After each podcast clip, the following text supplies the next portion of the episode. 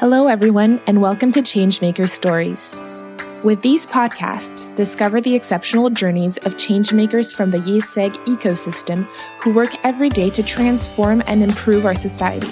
Covering social, economic, climate, and technology related issues, this podcast will inspire you to act in order for you to become a changemaker too.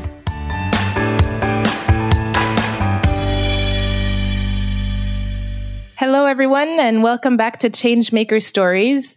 Today, we're going to talk about a topic we haven't mentioned in our podcasts yet. It is water. And we're lucky to have Quentin with us today. How are you, Quentin? Hello, Victoria. Thank you for inviting me.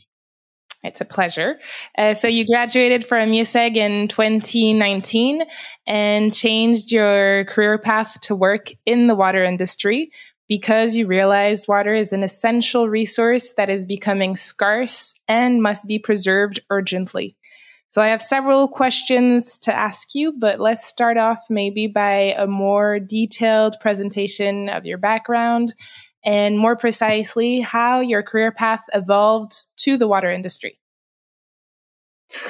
Sure. So in a nutshell, uh, I was born and grew up in Morocco I lived in Morocco until I was 18, came to France for the university, so to start IÉSEG, doing the typical five years uh, business school with a master in finance. I started my career in uh, in Belgium, so in corporate finance, so a mix of M&A and strategy. And at some point, I realized that I wanted to create more impact. I've been always interested about the, the water segment so I was really f- trying to find something in that area because in Morocco, I've seen that we are missing some water on the coastal regions. Uh, there is a lot of desalination projects. Um, some farmers don't have any water in summer. So I really wanted to create some impact in that area. So, and one day I found a job opportunity within the company I'm working today, Aliaxis. And it's a very interesting subject. And thank you very much for, for taking the time to talk to us about it. And personally, it's a subject that, that interests me as well because I currently live in, in Africa and Ivory Coast and we constantly have water cuts. So it makes me realize the importance of this resource, which, which is essential in our daily lives. So you, you said that you worked for Aliaxis. Could you tell us a bit more about this multinational, what the mission of the company is? Sure. So Aliaxis is a Belgian company, family owned. We're active within fluid management. So everything related to the distribution of water. So we are producing pipes, fittings, valves in that segment. Uh, we're active across four segments. So industrials, uh, building, infrastructure and agriculture. We have a worldwide presence in more than 45 countries. We generated over 3.5 billion of sales with 14,000 employees, so quite a large corporate. And our mission and our purpose is to bring solutions to the world water challenges and accelerate the transition to clean energy. Okay. And so in this company, there is Aliaxis Next, which was created less than a year ago, if I'm not mistaken and is an opportunity of growth with a social impact on water. Is that it? Yes. So Aliaxis Next was created last April, and it's a key component of our growth with purpose strategy, as you said. Mm. And our goal is to look at growth opportunities which are adjacent to Aliaxis business, but which have a real societal impact on water. And okay. for that, we're looking at companies, um, innovative companies, innovative startups within the, the water segment. And we engage with them in three ways. So, or we do typical M&A, so acquiring, uh, acquiring them, or we do minority investment. That's what I'm doing or we incubate internally a business. Okay, and how do you uh, choose the priorities of of which companies you or which projects you invest in? Um, did you divide it in different priorities? How does it work? So I think we like people should remember some key numbers about the water. For mm-hmm. example, that less than half a percent of all the fresh water worldwide is available for human consumption or that the water is a limited resources. We all seen within our biology classes the water cycle. So how can we be more efficient in managing it? So people in the water segment have identified some major problems. And I think there is four of them which are super important. And Aliaxis Next has decided to focus on these four major problems. But obviously there is a lot of problems within the water segments. And our goal is to look at the water segment within four verticals. Okay. So looking, for example, within, um, I would say building and industries, we know that almost 4 billion people will live in water stress areas by 2030. So how can we be more efficient in recycling, reusing the water or the wastewater within buildings and industries? Otherwise, there is a second one on infrastructure, for example, knowing that 35% of the water transported within the water networks is lost through leakage. How can we reduce that number? Because it's called non-revenue water. Like water utilities are not getting any revenue from that, from that water, but it has also a huge impact mm. in terms of sustainability. So, for example, how can we detect the leaks within the pipes? Uh, how can we control the polluant within the pipes? So that's our second vertical of focus. The third one is water for food.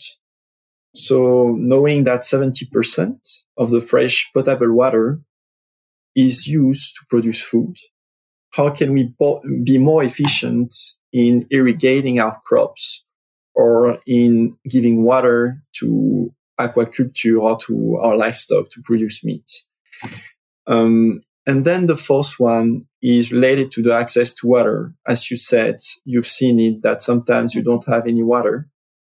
Um, and in like 2.2 billion of people lack access to clean water in their homes worldwide. And that number, and I would say each number, I said earlier, is not going to improve in, if we don't do anything. So knowing that there is the global warming, the population is increasing or the arable land is decreasing, how can we improve and our way and be more efficient in our way to manage the water? Right. And do you have some solutions maybe to illustrate each of these uh, verticals? Uh, maybe solutions either that you invested in or, or, solutions that you've heard about for each one of these uh, verticals? Sure. So for the first one, you have a lot of solutions within, for example, within building to do some water metering. So to, to understand what is the consumption, our consumption of water.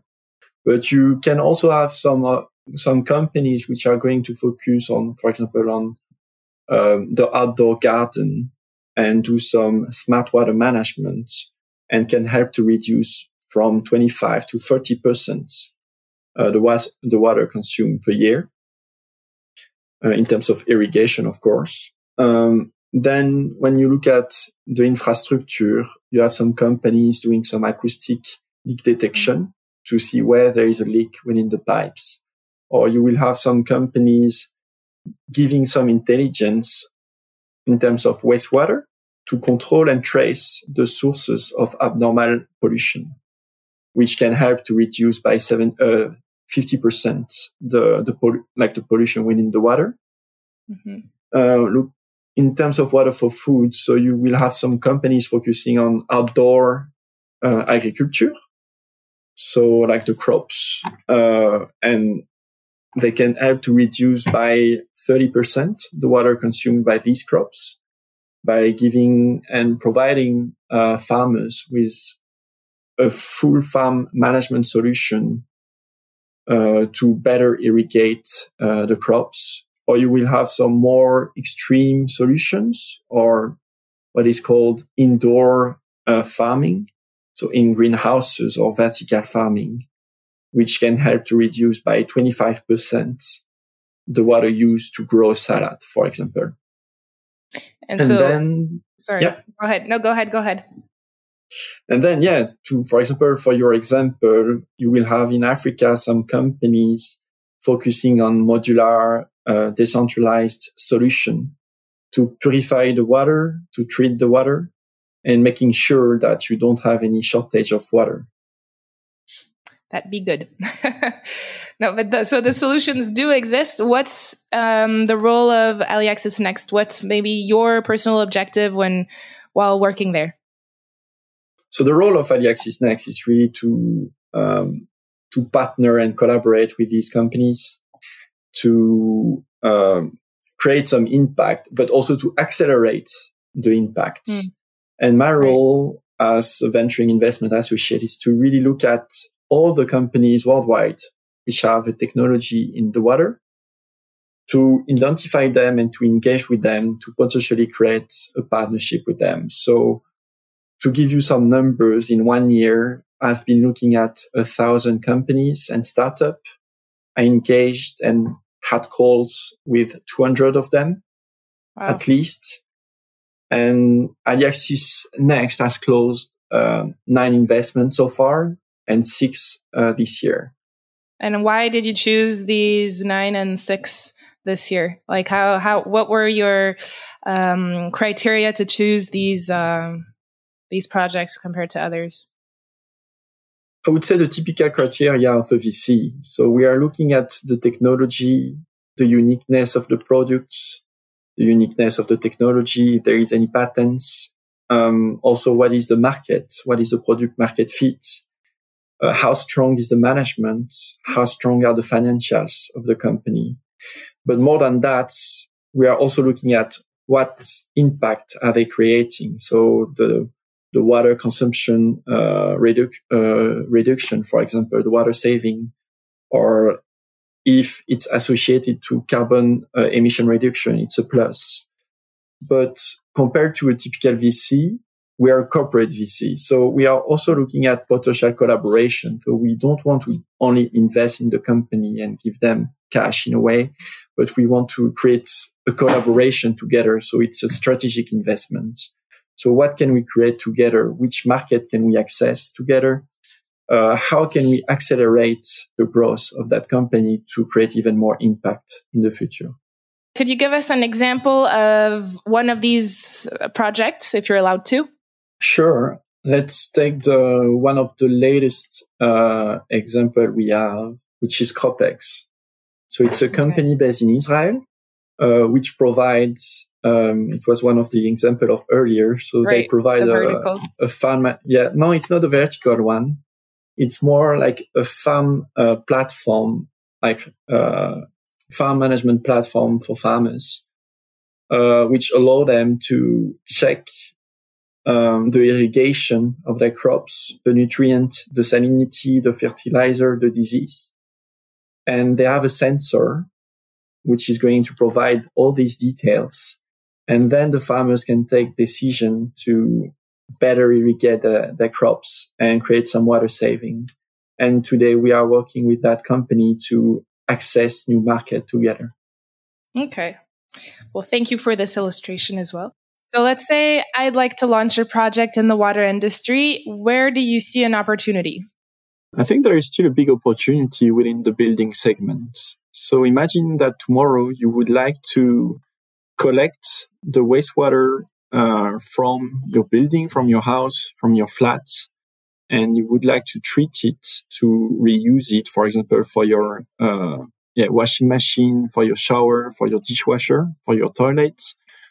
Um, there is still no technology which are modular and compact, meaning that all the technology in the mark in the in the market exists to do that. So you like without entering into the details, so you can do some aerobic screening, some ultra nano filtration, some reverse osmosis, or some UV disinfection with chlorine to treat that water to make it at least almost potable and for like a minimum quality to be used for the washing machine, etc. but you don't have any system or maybe you have one player in the market who has that to just make everything compact to for your building and that can be retrofitted within existing buildings. So not only for new constructions. Oh, That's very interesting. I'll think about it now on a more personal level do you think most of the population is aware of water scarcity and its impacts i don't think so um, I think some countries are way more advanced than us uh, in that sense. So why uh, California, Singapore, or Israel have a lot of companies and startups within uh, the water ecosystem. And I think it's because some of them, well, I would say some, all these countries and regions have way more uh, awareness about the, the water scarcity. Mm. They, they've seen water scarcity um, they are aware that it's a big thing. And for example, if we're looking in France, people maybe don't have that awa- awareness. And when you look at the recent events, so last summer, you have like a lot of droughts in the south of France. You had some people uh, who normally don't suffer from water mm. scarcity. Um, they had a huge problem, for example, to irrigate their crops or to get water for their sw- swimming pool. Right. So what can we do about that? And I think the first thing is maybe to raise that awareness to, for everyone to say, okay, like water is coming rare, uh, more rare and more rare, rarer, rarer, sorry. um, so what can we do about that? How can we change our habits? And I don't think that being like 100% perfect in terms of water consumption, uh, is the like the solution but at mm-hmm. least trying to reduce our impact is a first step right and what could you recommend us to do maybe at our level um, at our level maybe if for example you're renovating your flat or your house mm. um, you could think about a way to recycle uh, or to reuse the water uh, from the rain or the, the wastewater. But in that sense, you still have some heavy regulation, which right. doesn't allow us to, to do that. So how can we change the regulation? And I think it should be coming from us customers, uh, to really try to change our habits to then push towards new regulation to allow us to do that. Right. And companies and projects in that sense have to exist as well. Um, maybe solutions for, for us. Um, what could you tell someone who is hesitating to launch a project in the water industry? Do you think that there are opportunities? Is it the right timing? I think first stop is dating. I think it's the perfect timing. You don't have, uh, you have a gap today in the water uh, segment. So you don't have enough capital. So startups do struggle to raise uh, new funds. Um, you have also a lag in terms of regu- uh, um, regulatory. So the regu- uh, like I would say governments are still not pushing to give us some better regulations to help us create and innovate within the water segments. So yeah, just go ahead. And I think things are going to change. Maybe some incubators uh, are going to develop new uh, departments focusing on water and not only on fintech or carbon. So yeah, water is, is important. And I think, yeah, it will become more and more popular in the future. Thank you very much, Quentin. Do you have anything you would like to add, uh, conclusion or last words that you would like to, to tell us? Yes, I think yeah, for everyone who wants to engage in that segment, want to start a new project in that segment, uh, don't be shy. Uh, you have many players in the water segment. Just try to yeah launch something, and I think it will work. It's just a matter of trying and try to be different. Thank you very much for your time and your inputs. Thank you, Victoria. Thanks for sharing this moment with us. We hope that this episode has inspired you and maybe even encouraged you to change things at your own individual level. Changemaker Stories is available twice a month, in French at the beginning of the month and in English mid month. So stay tuned and subscribe to our channel. Changemaker Stories is a IÉSEG School of Management and IÉSEG Network podcast produced by ECO Studio.